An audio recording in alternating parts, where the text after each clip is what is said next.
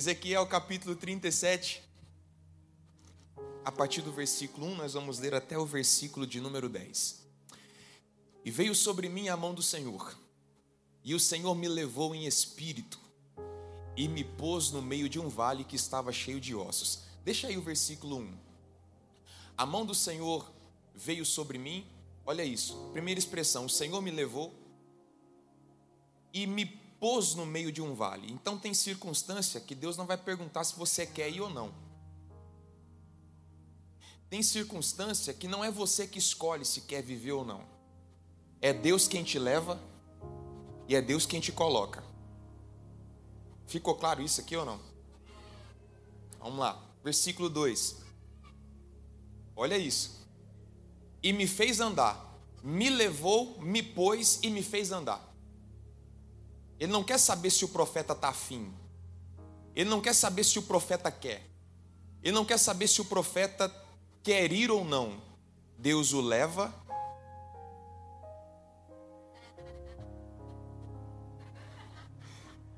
Deus o coloca e Deus o fez andar.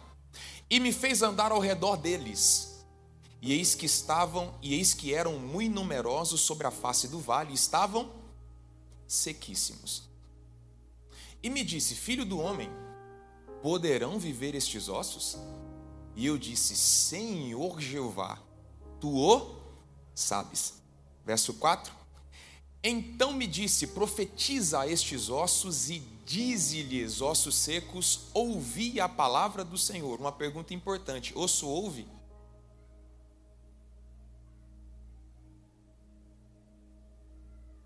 Mas aqui está falando, nossos secos ouve. Osso ouve. Então me disse: profetiza sobre esses ossos e dize-lhes: ossos secos, ouvi a palavra do Senhor. Versículo 5. Assim diz o Senhor Jeová a estes ossos: Eis que farei entrar em vós o espírito e vivereis. E porei nervo sobre vós, e farei crescer carne sobre vós, e sobre vós estenderei pele, e porei em vós o espírito, e vivereis, e sabereis que eu sou o Senhor. Então profetizei como se me deu ordem, e houve um ruído enquanto eu profetizava. Há uma outra versão que diz: houve um ruído e um reboliço. Um reboliço. O que é o que, o que significa a palavra reboliço? É uma agitação em excesso. Vou falar, ler virado para vocês aqui agora, né? Tudo bem? Houve um ruído enquanto eu profetizava. Então perceba aqui que a ação não foi terminada. Enquanto eu profetizava, não houve um fim da profecia para haver uma reação enquanto eu profetizava. Eis que se fez um reboliço e os. Você mudou a versão, varão? Você mudou a versão? Mudou não? Vamos lá. Aí o reboliço aí, ó. E os ossos se juntaram cada osso, cada osso ao seu osso. Versículo 8. E olhei, e eis que vieram nervos sobre ele, sobre eles, e cresceu a carne, e estendeu-se a pele sobre eles, por cima, mas não havia neles espírito. Versículo 9. Versículo 9. E ele me disse: profetiza ao espírito, profetiza, ó filho do homem, e diz ao espírito: assim diz o Senhor Jeová: vem dos quatro ventos, ó espírito, e assopra sobre esses mortos, para que vivam. Versículo 10, e a gente termina. E profetizei como ele me deu ordem. Então o Espírito entrou neles e viveram e se puseram em pé, um exército grande em extremo. Quantos podem dizer amém? Amém. Pode colocar o banner aí para mim, por favor? Vamos ler todo mundo junto? Um, dois, três. Vida no vale. Olha para a pessoa mais bonita que está do seu lado, diga: vai ter vida no meio do vale. Fala para alguém que está atrás. Fala para alguém que está atrás, talvez ele vai falar alguma coisa. Diga, vai ter vida no vale. Diga aí, vai ter vida no vale. Vai ter vida no vale.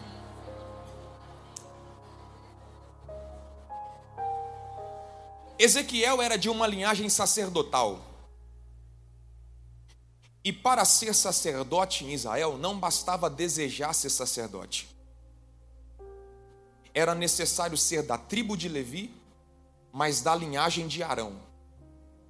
Então, para ser sacerdote em Israel, não bastava ter o desejo de ser sacerdote, a vontade de ser sacerdote. Era necessário nascer numa linhagem sacerdotal.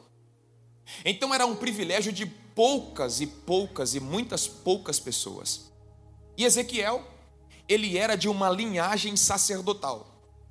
Então, ele nasce e ele cresce sendo preparado para assumir o sacerdócio no lugar do seu do seu pai. Então Ezequiel, ele nasce com um privilégio que muitos queriam ter. Muitos desejavam ter. Ele nasce numa família sacerdotal. Então, é óbvio, é natural que ele assumiria o sacerdócio futuramente. Se você conhece um pouco da cultura judaica, a partir dos 12 anos, a criança que nascia numa família sacerdotal, ela começava um processo de aprendizado. Então ela passava dos 12 até os 30 anos estudando a respeito do sacerdócio, a respeito da chamada sacerdotal, a respeito das ofertas, dos rituais, os ofícios, as peças do templo, o dia da expiação. Então ele passava dos 12 aos 30, dos 12 aos 30. Então ele passava quase a vida toda, a sua adolescência, a sua juventude, estudando, para que depois assumisse a função de sacerdote. Então, depois de 18 anos de estudos, de aprendizado, até porque quem não se assenta para aprender, não tem autoridade para se levantar para ensinar. Então, primeiro ele tinha que aprender, estudar, passar pelo processo de ensino, de amadurecimento, para depois assumir a posição de sacerdote. Então ele passava 12 anos, 18 anos, estudando, aprendendo como exercer, como me comportar, como me posicionar. E aqui nós temos é, duas informações importantes. É, Arthur, por favor, coloca aí para mim. Coloca aí para mim Ezequiel capítulo 1, versículo 1 e 2, por favor. Só para eu te mostrar aqui uma, uma coisa importante, muito importante. Ezequiel era de uma família sacerdotal. Dos 12 aos 30, ele seria preparado para assumir a função de sacerdote. Aí o texto da chamada de Ezequiel começa assim: E aconteceu no trigésimo ano. Qual é o ano? Qual é o ano? Trigésimo ano. Então nós temos aqui a primeira data. Essa primeira data aqui, ele está falando da sua idade. Ele está falando de qual idade? Da sua idade. Então ele está dizendo: Eu tinha 30 anos no trigésimo ano, no quarto mês, no dia quinto do mês, que estando eu no meio dos cativos, junto ao rio Quebar, se abriram os céus e eu vi visões de Deus.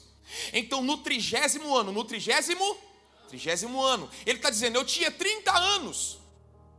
Aí, aí, coloca a segunda data, versículo 2. Ó, no quinto dia do mês, abre parênteses, no quinto ano do cativeiro do rei Joaquim. Então nós temos a primeira informação, que é a primeira data. Ele está dizendo da sua idade. Ele está dizendo, eu tinha 30 anos de idade.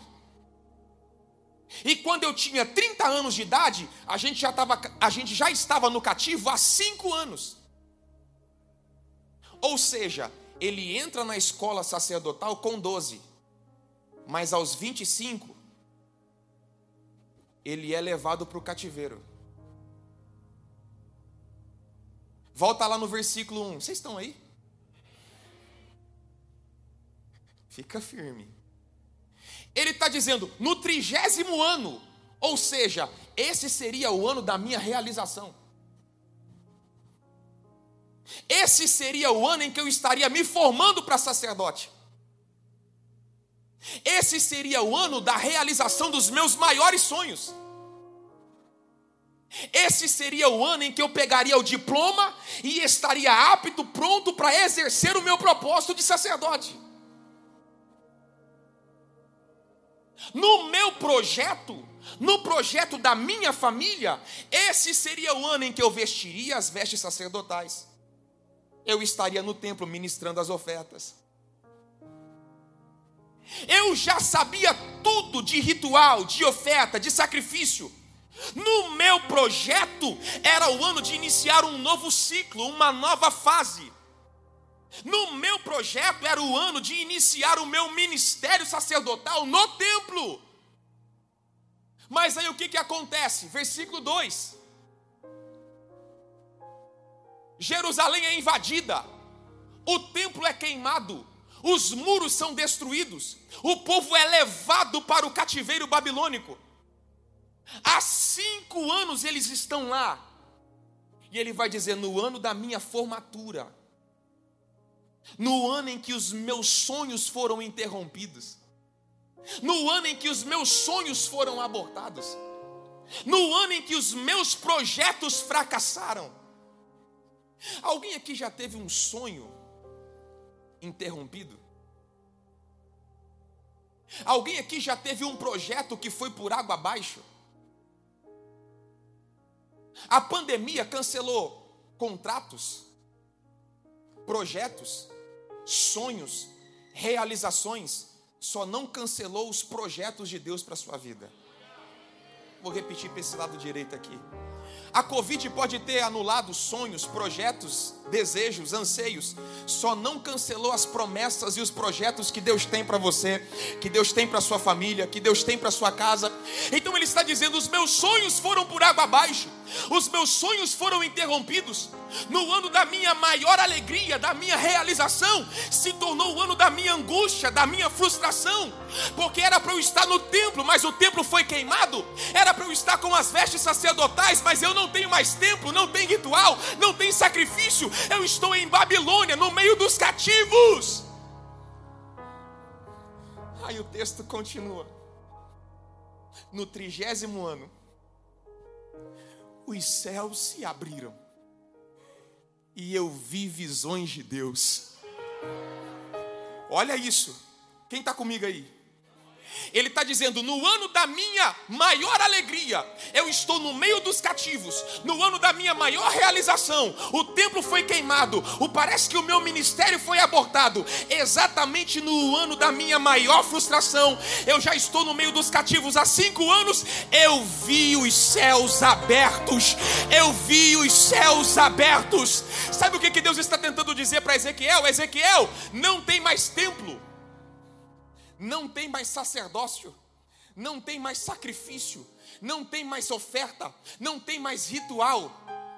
Não dá para você ser sacerdote, mas eu vou te levantar para ser profeta.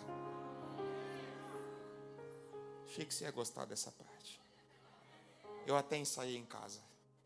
Falei, nessa parte aqui eles vão pular da poltrona. No ano da minha maior angústia, no ano da minha maior frustração, no ano em que os meus sonhos foram abortados, no ano em que os meus projetos foram fracassados, Deus me abriu os céus, e quando Deus abre os céus, Ele está dizendo: os seus projetos fracassaram aí embaixo, mas não fracassaram os meus projetos aqui em cima, já que não dá para ser sacerdote, eu te levanto para ser profeta.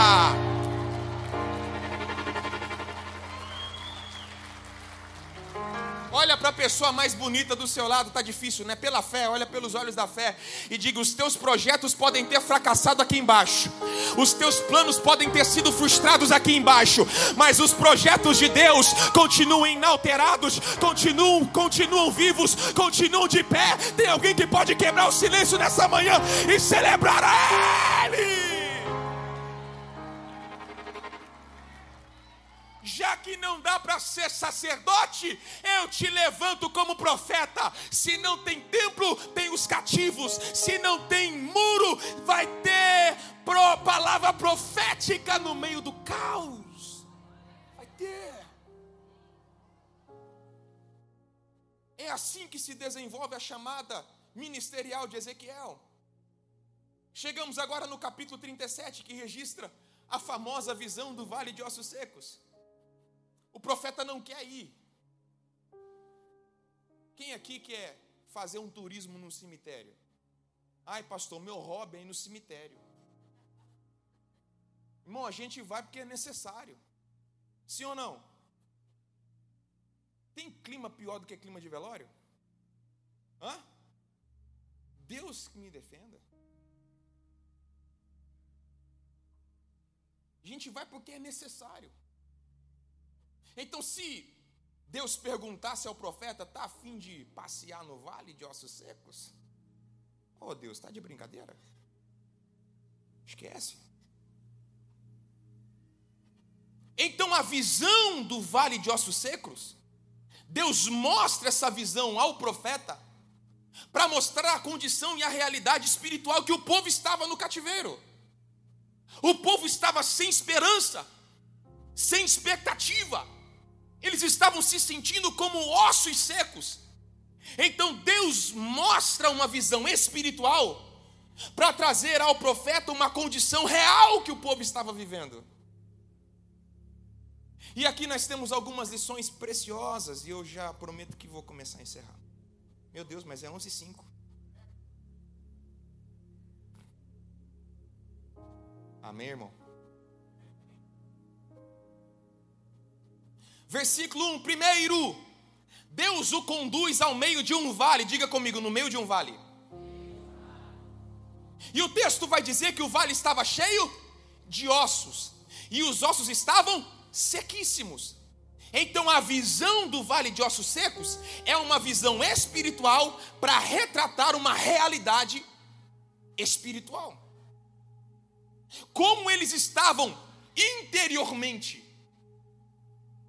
então a primeira, a primeira lição que nós temos aqui no texto, a primeira chave importante que nós temos aqui no texto, é que Deus mostra ao profeta a realidade. Diga bem forte comigo: Deus mostrou a realidade. Pode melhorar? Um, dois, três. Deus mostrou a realidade. Primeiro, Deus mostrou a realidade. A pergunta que eu faço é: por que, que Deus não levou o profeta num jardim? Por que, que Deus não mostrou ao profeta uma paisagem? Por que, que Deus não mostrou ao profeta um campo verdejante?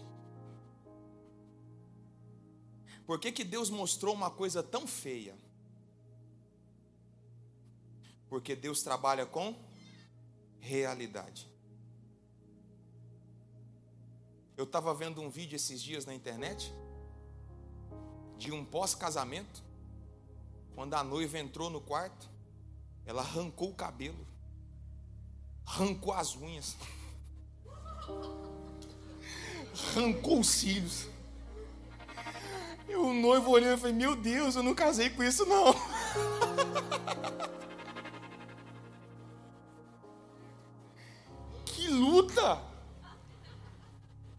Deus está falando aqui, aleluia. Por que, que Deus mostrou uma coisa tão feia? Você me olha com essa cara de quarta pessoa da Trindade. Mas todo mundo aqui tem um cantinho feio na vida. Ah, pastor, não tenho não. Todos nós temos um lado feio da vida que a gente não gosta de mostrar. Todos nós temos um lado feio na vida que a gente não gosta de revelar. Quem aqui acorda de manhã com o olho cheio de remela? Com aquele cabelo bandido? Bom dia. Acabei de acordar. Hã? Você já manda logo um filtro.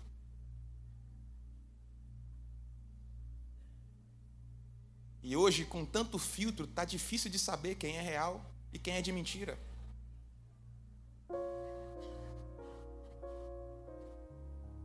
É tanto filtro, tanto filtro, tanto filtro, que eu falo assim: meu Deus, esse irmão tem uma ruga. Que raiva. Esse irmão não tem um pé de galinha na cara. Dá um ódio. Quem que posta filho dando birra no mercado? Tá aqui, gente, vou fazer uma live ao vivo agora. ah, olha aqui meu filho dando birra porque quer comprar um chocolate. Eu não tenho dinheiro. É isso não? Hã? Você percebeu que toda foto no Instagram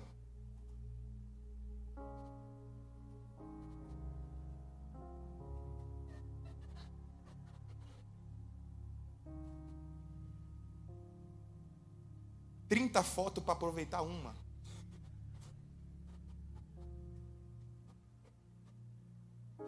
Irmão, não tem família ruim no Instagram. Né? Hashtag quero matar um hoje. Não! No Instagram, irmão, a gente só mostra a picanha.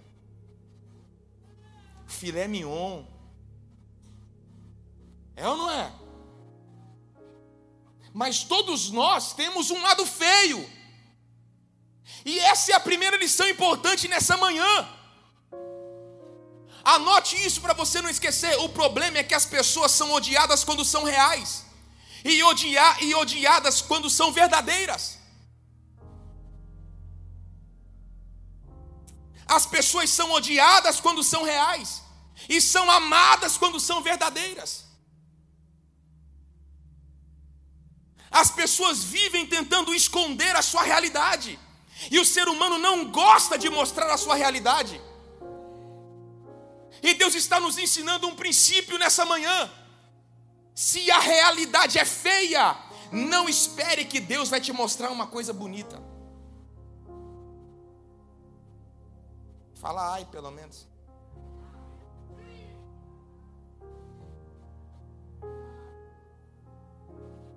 Deus não é um Deus que mascara as situações, não. Deus não é um Deus que maquia as situações, não. Ele diz: Eu vou te mostrar o que está acontecendo na realidade. Eu vou te mostrar o que está acontecendo na real. Eu vou te mostrar, profeta, sem filtro, sem maquiagem, não, não, sem máscara. Eu vou te mostrar o que está acontecendo na realidade.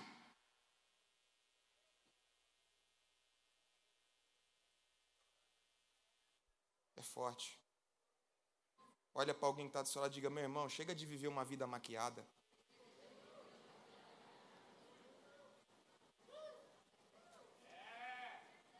Não importa o quão mal cheiroso esteja, não importa o quão feio esteja, é tempo de nós encararmos a nossa realidade.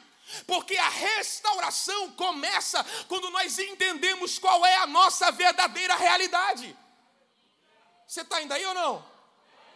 Por que, que muitos não vivem uma restauração? Eles não sentem Deus e vivem como se estivesse sentindo. Estão longe de Deus e vivem como se estivesse perto. Estão vivendo na UTI espiritual e vivem como se estivessem curados. Estão mortos e vivendo como se estivessem vivos. Nessa manhã, Deus me trouxe para liberar uma palavra ao seu coração. Tenha coragem de encarar a sua realidade, porque só assim haverá vida outra vez. Deus trabalha com realidade. A restauração do filho pródigo começa com o quê? Com o reconhecimento da sua real condição. E caindo ele em si, disse: Quantos empregados na casa de meu pai têm abundância de pão e eu estou aqui perecendo de fome. Aí o que, que ele faz? Levantar-me-ei, irei ter com meu pai. O filho pródigo perdeu tudo, menos a rota para voltar para casa falar para esse lado aqui, eu não estou te enxergando, mas vou falar. O filho pródigo perdeu tudo, menos a rota para voltar para casa. Então tenha coragem de encarar a sua realidade. Essa é a primeira lição. Segunda lição importante, versículo 2: Deus leva ele para o meio de um vale de ossos, e o texto diz que ele fez o profeta andar ao redor, diga comigo, ao redor Deus coloca o profeta no meio dos ossos, no meio do vale, e ele diz: Profeta, você não vai pisar em nenhum osso, tá bom? Você vai andar ao redor deles.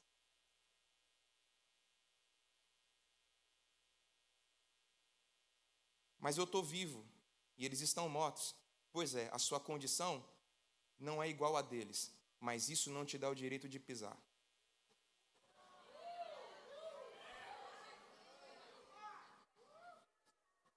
Olha isso.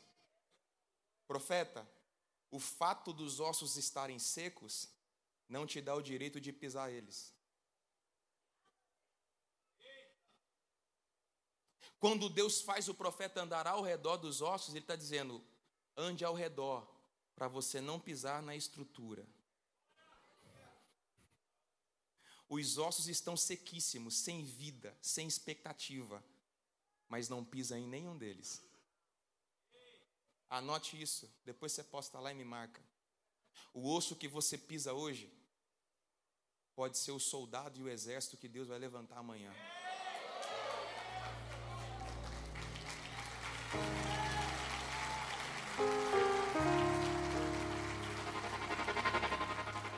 Profeta, a sua condição é diferente da realidade do vale a sua condição é diferente da realidade que eles estão vivendo, mas isso não te dá o direito de pisar ninguém, de humilhar ninguém. Eu sei que tem gente aqui que está vivendo a primavera da sua vida espiritual. Se você vê um demônio, você já vai para cima dele, sai no nome de Jesus. Mas tem gente aqui que está na caverna, está no vale, entrou aqui nessa manhã como um, como, um, como um osso seco, mas isso não te dá o direito de humilhar, isso não te dá o direito de pisar, isso não te dá o direito de massacrar. Por quê? Porque o osso que você pisa hoje é o soldado que Deus vai levantar amanhã. Cuidado! Cuidado! Cuidado! A igreja não foi chamada para pisar, a igreja foi chamada para restaurar. Dois amém, metade de um aleluia. Mas tudo bem. Vocês têm algo contra mim.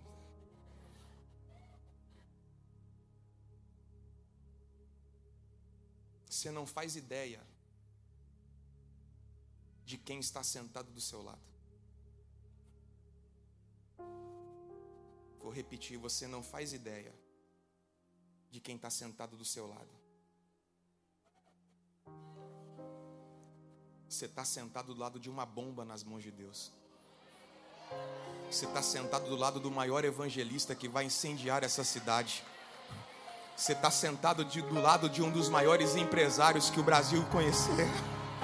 Você está do lado de um homem, de uma mulher que vai escrever canções que ninguém ainda escreveu. Ah, você está sentado do lado de. Ah, se você pudesse imaginar quem está sentado do seu lado, você jamais trataria com preconceito, você jamais trataria com arrogância, com soberba, com prepotência. Nós somos ossos hoje, mas amanhã o Espírito vai entrar, a carne vai nascer, o Espírito vai se mover e haverá uma revolução. Quem quem pode aplaudir e celebrar vida?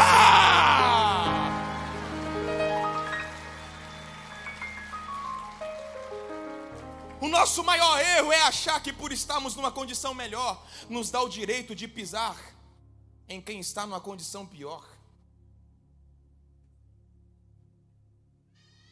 Guarde isso no seu coração. Humildade não te faz melhor do que ninguém, mas diferente de muitos.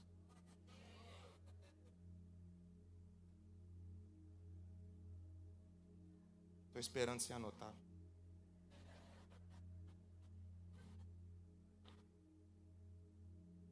Hoje você me vê pregando, viajando, mas um dia eu fui um osso seco.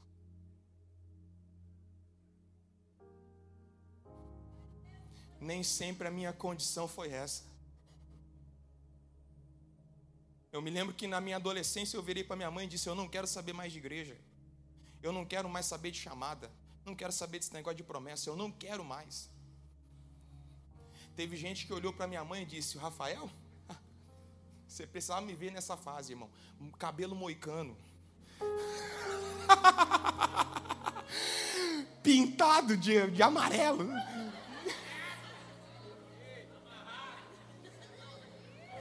Pastor, não consigo nem imaginar. Pois é. Fumando na escola, bebendo escondido.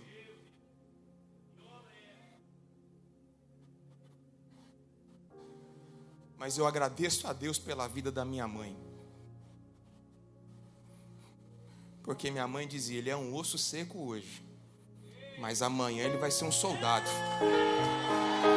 Eu tenho uma. Aguenta aí, aguenta aí. Eu tenho uma palavra para os pais aqui nessa manhã.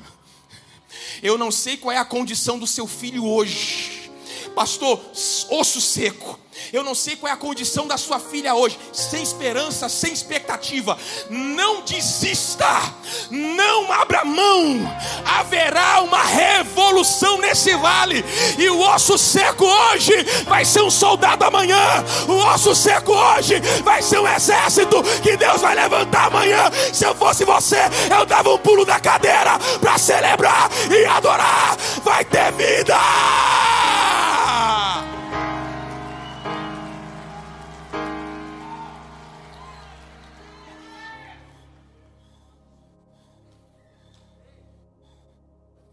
Vai ter vida outra vez. Vai ter vida outra vez. Vai ter vida outra vez. Pode acreditar,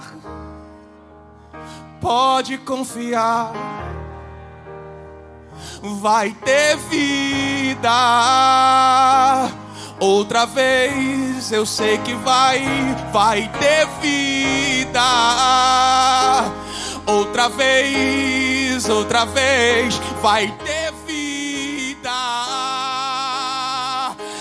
fosse você, levantava as duas mãos lá em cima, porque é uma graça restauradora de Deus caindo aqui nessa manhã. Vai ter vida, vai ter vida, vai ter vida, vai ter vida.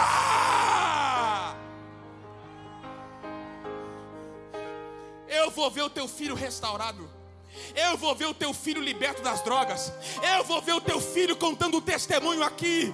Eu vou ver tua família de pé. Eu vou ver o teu ministério recomeçar. Quem pode celebrar a Ele? Quem pode? Quem pode? Quem pode?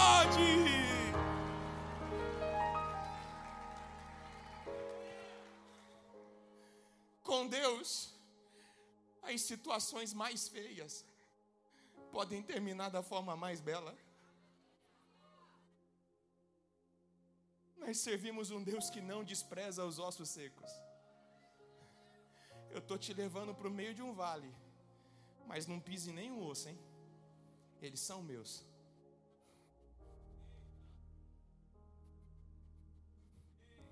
Terceiro, versículo 2: Deus o leva para o meio de um vale, Deus o faz andar ao redor dos ossos, e o texto diz que os ossos estavam sobre o vale. Diga comigo, sobre o vale.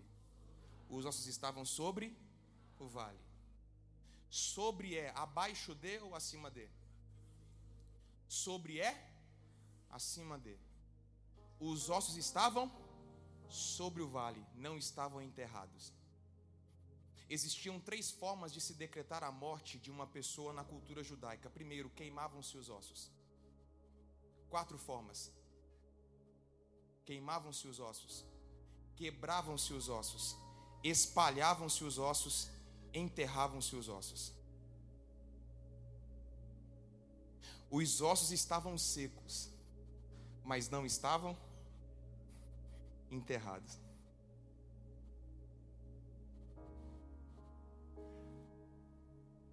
Os ossos estavam sobre o vale. Não estavam enterrados. Primeiro motivo, porque Deus ainda tinha um plano. A prova de que Deus ainda tinha um plano é o fato dos ossos estarem secos, mas não estarem enterrados. Vale uma conjectura aqui. Quando pegaram a pá de terra para. Deus disse: oh, calma aí. Calma aí. Calma aí o que, Senhor? Vou enterrar, já está morto. Não, calma aí. Não enterra não. Porque eu ainda tenho um plano. Não enterra não. Pode ter acabado para você, não acabou para mim. Eu estou pregando para pessoas aqui que alguém já estava pronto para te enterrar para enterrar sua chamada, para enterrar seu casamento, para enterrar sua família. Mas Deus disse: Não, não, não, não, não, não, me enterra não. Pode estar morto, mas eu ainda tenho um plano. Provoca alguém do seu lado, deixa ele dormir, não. Diga, meu irmão, Deus não deixou te enterrar, porque Ele ainda tinha um plano. Vou falar aqui para a direita: Deus ainda tem um plano.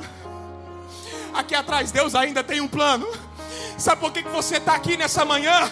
Mesmo morto, mesmo sem expectativa, mesmo sem esperança, é porque Deus ainda tem um plano. Ele ainda tem um plano. Ele ainda tem um plano. Segundo motivo, Deus não se relaciona com o seu momento, mas com a sua história.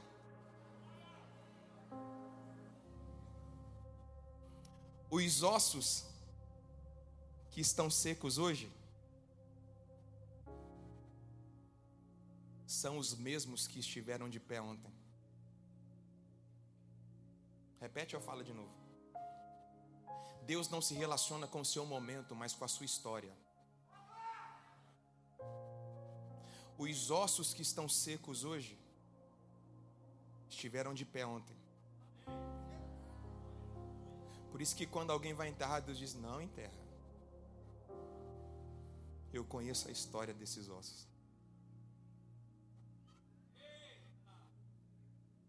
Tá ruim hoje, mas já teve muito bom. Deus não esqueceu da sua história. Pastor, mas hoje eu estou dando muito prejuízo. Deus não esqueceu da sua história. Mas hoje eu estou feio, pastor. Deus não esqueceu da sua história, mas eu estou caído, pastor. Deus não esqueceu da sua história. Você está caído hoje, mas já teve de pé. Deus se lembra quando você orava. Deus se lembra quando você jejuava. Deus se lembra quando você desejava e anseiava pela presença dEle mais do que a comida, mais do que o ouro, mais do que o dinheiro. Sabe por que, que você está aqui nessa manhã? Porque Deus conhece a sua história. Pode estar tá ruim hoje, pode estar tá seco hoje, pode estar tá dando prejuízo hoje, mas Deus conhece a sua história. Que você já foi cheio, que já, você já foi um instrumento, que você já foi, já foi alvo da graça e da misericórdia de Deus. Então o momento pode ser ruim, mas eu conheço a história de vocês. Eu conheço conheço. Eu conheço. Eu me lembro quando esses ossos me buscavam. Eu me lembro quando esses ossos me serviam. Eu me lembro quando esses ossos cantavam. Eu me lembro quando esses ossos pregavam o Evangelho. Eu lembro. Hoje não está pregando mais. Hoje não está cantando mais, mas eu sei.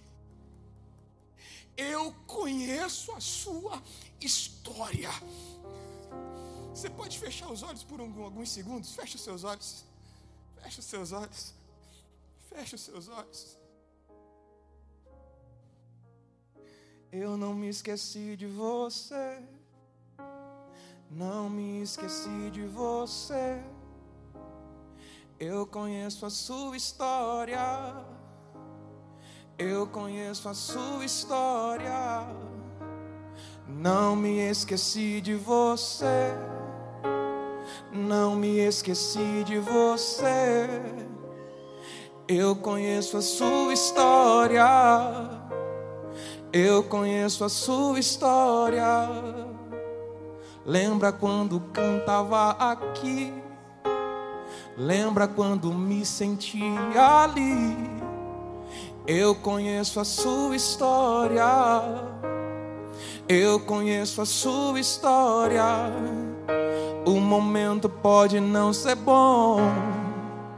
Um momento pode não ser legal.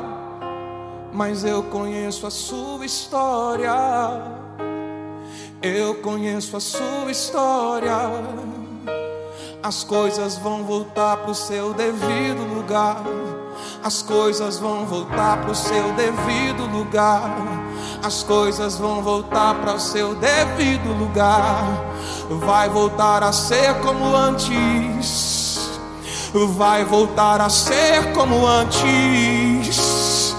Vai voltar a ser como antes Comece a sentir a partir de agora essa mesma unção que está transbordando nesse altar. Deus conhece a sua história. Ele conhece a sua história. Eu vejo gente chorando, eu vejo lágrimas. Nem você lembra mais, mas Deus não se esqueceu.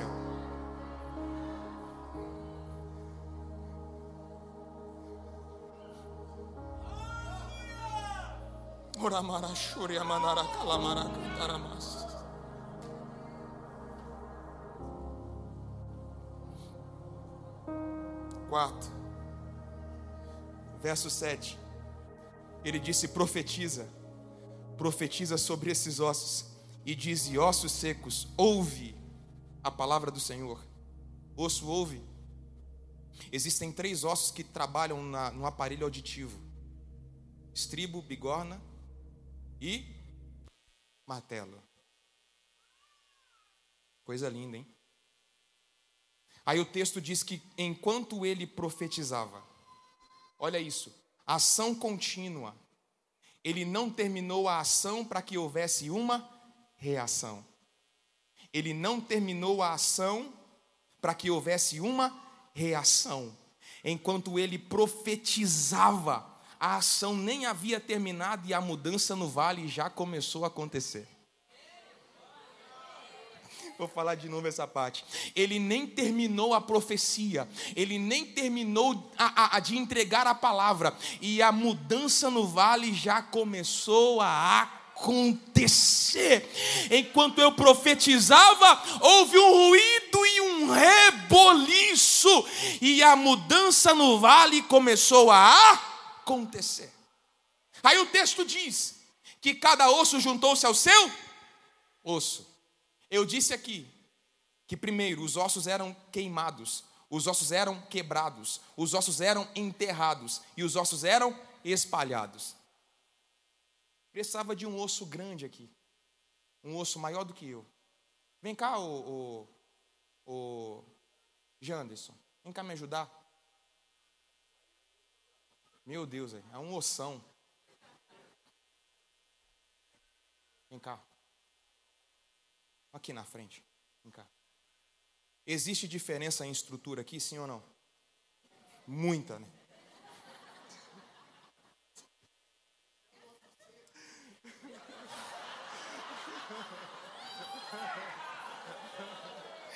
Samuel está descontando do mês passado. Quem está aí, diga amém. Existe diferença de estrutura? Então perceba que os ossos no vale estavam es. Então, como se decretava a morte de uma pessoa? Espalhando os ossos.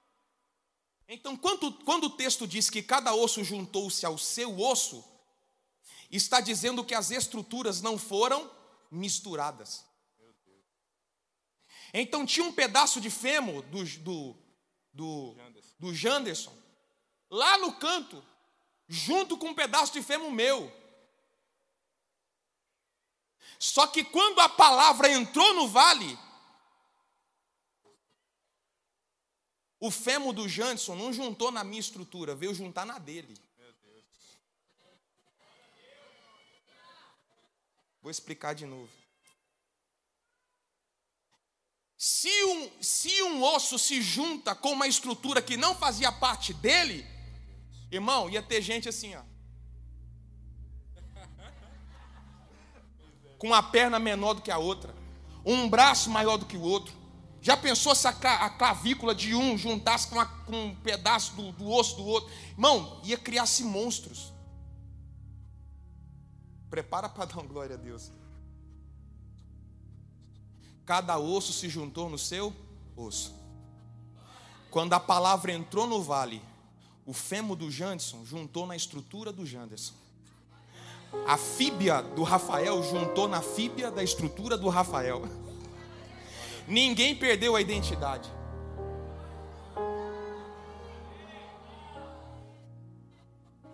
Vou repetir de novo.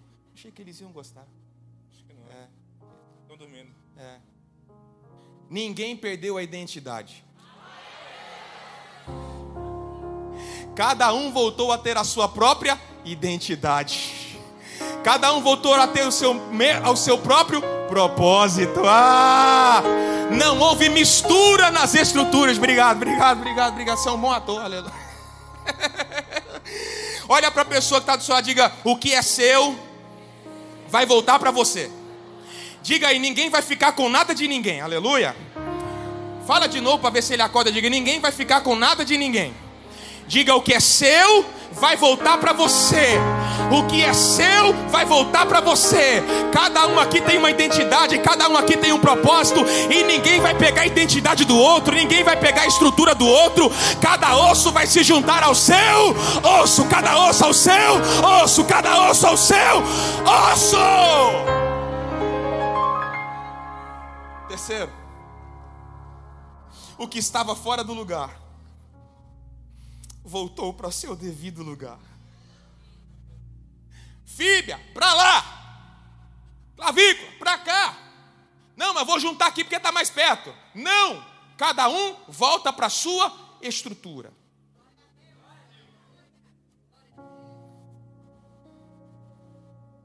Aí olha o que, que diz o versículo, o versículo 8 e 9. E ele me disse: profetiza ao Espírito, profetiza ao Filho do Homem e diz ao Espírito: Assim diz o Senhor Jeová: Vem dos quatro ventos, ó Espírito, e assopra sobre esses mortos para que vivam. E profetizei como se me deu ordem. Então o Espírito entrou neles e viveram e se puseram em pé, um grande exército em extremo. Eu não sei como você chegou aqui, mas eu sei como você vai sair daqui. Pastor, entrei aqui caído, vai sair levantado. Eu entrei aqui morto, vai sair daqui vivo. Eu entrei sem esperança, vai sair daqui esperançado. Tem alguém comigo aqui nessa manhã? Eu entrei como um osso seco, mas o Espírito de Deus vai te encher, vai te restaurar, vai te levantar novamente. Se você crê, fique de pé em nome de Jesus. Banda, vem aqui me ajudar, por favor.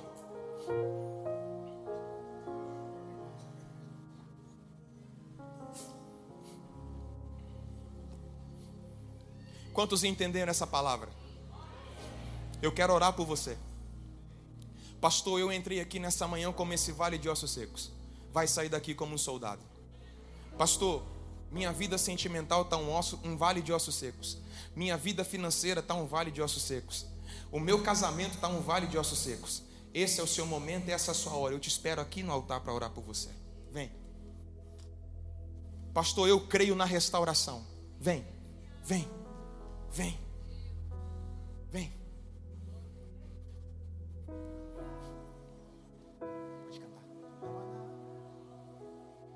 Corre. Corre, corre. Não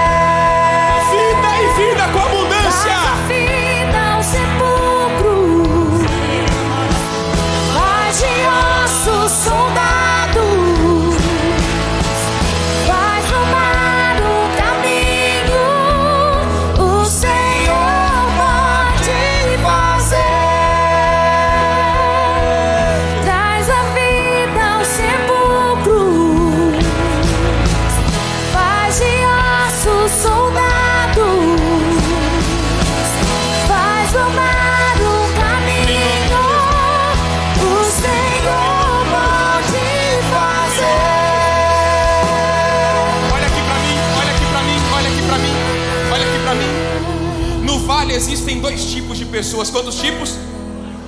No vale, ou você é osso, ou você é profeta. No vale, ou você é osso, ou você é profeta. Eu queria que você virasse de frente para uma pessoa do seu lado. Vire de frente.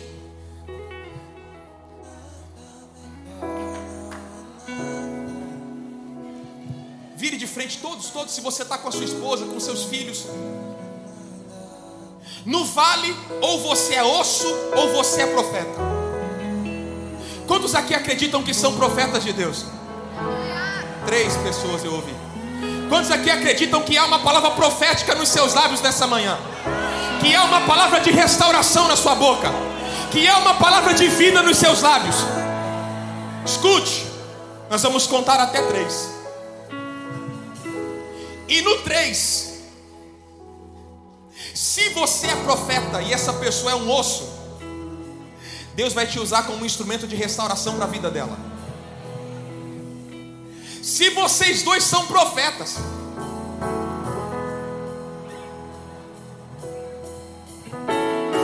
aí irmão vai explodir.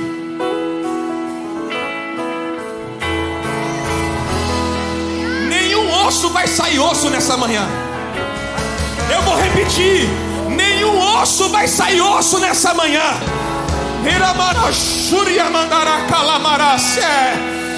Os pastores me ajudam, porque haverá uma avalanche de vida dos céus descendo aqui.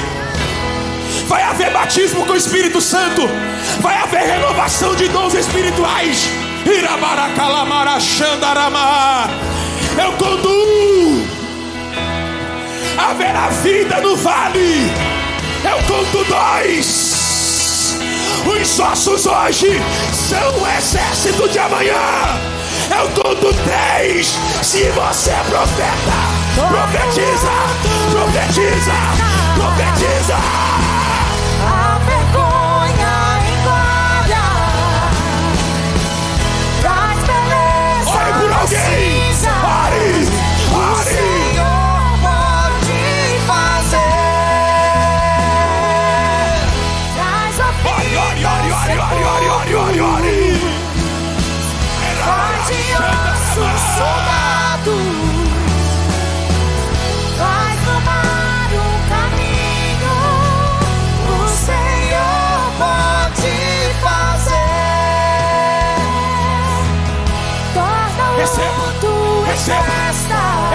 Espírito Santo, vem dos quatro ventos, vem dos quatro ventos.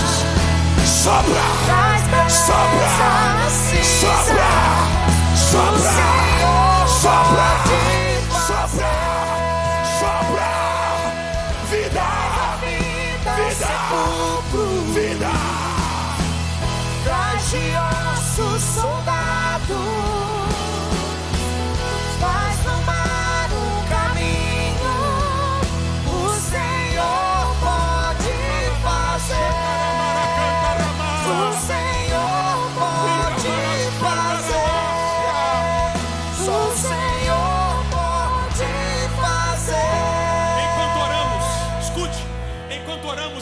enfermidades estão sendo curadas. Enquanto oramos, caroços estão desaparecendo. Enquanto oramos, casamentos estão sendo restaurados. O espírito de vida está invadindo lares, famílias, pais e filhos. Haverá vida, haverá vida, haverá vida.